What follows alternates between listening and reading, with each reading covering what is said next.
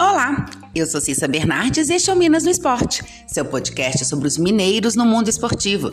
Seja futebol, vôlei, basquete ou até campeonato de peteca, eu tô aqui para contar o que acontece com as equipes mineiras no esporte. Hoje é quinta-feira, 6 de janeiro de 2022. Vamos então falar de Copinha. Em sua estreia na competição, ontem o Serranense ficou no empate em 1 a 1 com o Náutico, pelo grupo 30 da Copa São Paulo de Futebol Júnior. Os pernambucanos abriram o placar aos 25 minutos de jogo, com Rodrigo Leal. Sete minutos depois, a equipe de Nova Serrana igualou o marcador com Breninho em cobrança de pênalti. O próximo jogo do Serranense será no sábado, às 13 horas, contra o Ibrachina. Também em sua estreia na edição deste ano, o Cruzeiro goleou Palmas por 5 a 0. No primeiro tempo, Alex Matos, de cabeça, abriu o placar. Logo depois, Vitor Diniz ampliou, chutando de dentro da pequena área. E o terceiro gol saiu com Giovani, também de cabeça. Na segunda etapa, Breno marcou o quarto gol celeste e, para fechar o marcador, Guilherme fez contra, 5 a 0 para o Cruzeiro. O time celeste está no grupo 20 e o próximo jogo será no sábado, às 14 horas, contra o Retrô. O Atlético também entrou em campo ontem, fazendo a sua segunda partida no grupo 4. Mesmo com 12 desfalques por causa dos infectados pela Covid-19, o Galinho enfrentou o Andirá do Acre e venceu o jogo por 1 a 0, com um gol de pênalti marcado por Rubens.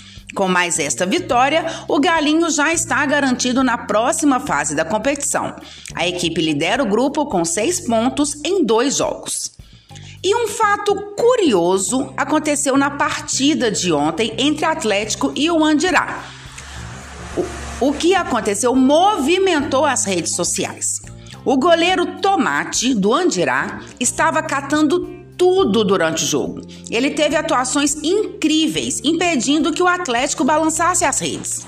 Quando foi marcado o pênalti a favor do Galinho, o treinador do Andirá substituiu o goleiro Tomate. E aí, na cobrança, a bola entrou. O jovem atleta foi flagrado pelas câmeras chorando no banco de reservas e muito desolado ao ver que a bola, enfim, havia balançado o fundo das redes. A comoção foi tanta que vários jogadores brasileiros profissionais enviaram mensagens de apoio ao garoto nas redes sociais. E o Atlético acabou convidando o Tomate para fazer testes no time após a volta das férias do Sub-20 em março. Bom, o último jogo do Galinho pelo grupo 4 será contra o Linense no sábado às 16h30. E os garotos do América entram em campo hoje pela segunda partida do grupo 11. O Coelho vai enfrentar o São Carlos às 19h15.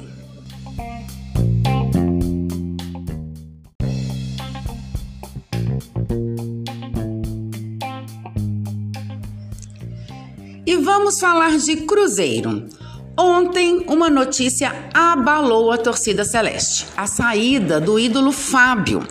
Depois de 17 anos e 976 jogos com a camisa celeste, o goleiro anunciou que não faz mais parte do elenco cruzeirense.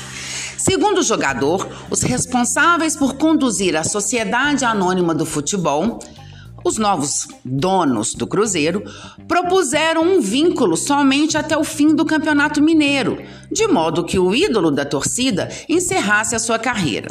Mas Fábio, de 41 anos, sentia-se bem fisicamente e mentalmente para continuar atuando até dezembro. Por isso, ele entendeu o recado. A direção não quis mais contar com os seus serviços. Abre aspas. Compareci no dia 4 de janeiro, no horário marcado, para ouvir a diretoria. De todo o meu coração, segui para o clube feliz e tranquilo, aberto a escutar e ajudar no que fosse preciso. Mas, para minha surpresa, a atual diretoria foi clara que não desejava contar comigo desportivamente para 2022. Na reunião estavam presentes o diretor executivo, Pedro Martins, e Gabriel Lima, representando a atual gestão. Fecha aspas. Fábio garantiu que aceitou se adequar ao orçamento do Cruzeiro deste ano, além de repactuar os salários atrasados. Segundo ele, tudo foi em vão.